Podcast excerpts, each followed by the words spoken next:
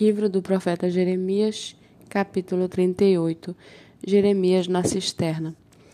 Cefatias, filho de Matã, Gedalias, filho de Pazur, Jucal, filho de Selemias, e Pazur, filho de Malquias, ouviram as palavras que Jeremias anunciava a todo o povo, dizendo: Assim diz o Senhor: quem ficar nesta cidade morrerá à espada, de fome e de peste. Mas aquele que sair e se render aos caldeus viverá, porque a vida lhe será por despojo e viverá. Assim diz o Senhor: esta cidade infalivelmente será entregue nas mãos do exército do rei da Babilônia, e este a tomará. Então as autoridades disseram ao rei: Este homem tem de ser morto, porque, dizendo essas palavras, desfalece as mãos dos homens de guerra que restam nessa cidade e as mãos de todo o povo. Este homem não procura o bem-estar do povo, e sim o mal. O rei Zedequias respondeu: Eis que ele está nas, está nas mãos de vocês, pois o rei nada pode fazer contra vocês. Então eles pegaram Jeremias e o lançaram na cisterna de Malquias, filho do rei, que ficava no pátio da guarda. Desceram Jeremias com cordas. Na cisterna não havia água, apenas lama e Jeremias se atolou na lama. Ebed-Meleque, o etíope, eunuco que estava na casa do rei, ouviu que tinha colocado, que tinham colocado Jeremias na cisterna. Quando o rei estava sentado junto ao portão de Benjamim, Ebed-Meleque saiu da casa do rei e lhe falou: Ó oh, rei, meu senhor, aqueles homens agiram mal em tudo que fizeram ao profeta Jeremias, que eles lançaram na cisterna no lugar onde ele está, morrerá de fome, pois já não há mais pão na cidade. Então o rei deu ordem a Abed-Meleque, o etíope, dizendo: Leve com você trinta homens e tire da cisterna o profeta Jeremias antes que morra.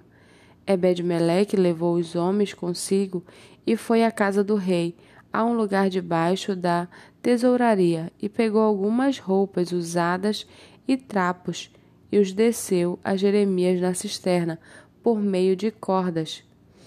Ebed-Meleque, o etíope, disse a Jeremias: Põe agora essas roupas usadas e esses trapos nas axilas, por debaixo das cordas. Jeremias o fez. Puxaram Jeremias com as cordas e o tiraram da cisterna, e Jeremias ficou no pátio da guarda.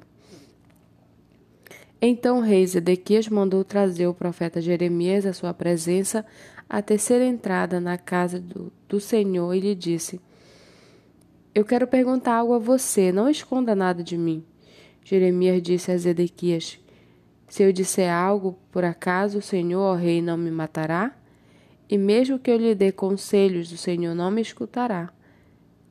Então Zedequias jurou secretamente a Jeremias, dizendo: Tão certo como vive o Senhor que nos deu a vida, não o matarei, nem o entregarei nas mãos desses homens que querem matá-lo. Então Jeremias disse a Zedequias: Assim diz o Senhor, Deus de Israel, o Deus de Israel se você se render voluntariamente aos oficiais do rei da Babilônia, então a sua vida será poupada. Esta cidade não será queimada, e você e a sua casa ficarão vivos. Mas se você não se render aos oficiais do rei da Babilônia, então esta cidade será entregue nas mãos dos caldeus, eles a queimarão, e você não escapará das mãos deles. O rei Zedequias disse a Jeremias: Tenho receio dos judeus que passaram para o lado dos caldeus. Pode acontecer que os caldeus me entreguem nas mãos desses judeus e eles zombem de mim. Mas Jeremias respondeu: Eles não não o entregarão. Ouça a palavra do Senhor no que estou lhe dizendo, então tudo lhe correrá bem e a sua vida será poupada. Mas se o Senhor, ó rei, não quiser se render, isto é o que o Senhor Deus me mostrou, todas as mulheres que ficaram na casa do rei de Judá serão levadas aos oficiais do rei da Babilônia e dirão: Os seus bons amigos, ó rei, o enganaram e dominaram, mas agora que os pés do rei se atolaram na lama, eles o abandonaram. Assim todas as suas mulheres e os seus filhos serão levados aos caldeus. O Senhor, ó rei, não escapará das mãos deles, mas será prisioneiro na mão do rei da Babilônia, e esta cidade será queimada. Então Zedequias disse a Jeremias: Que ninguém saiba desta conversa, e você não morrerá.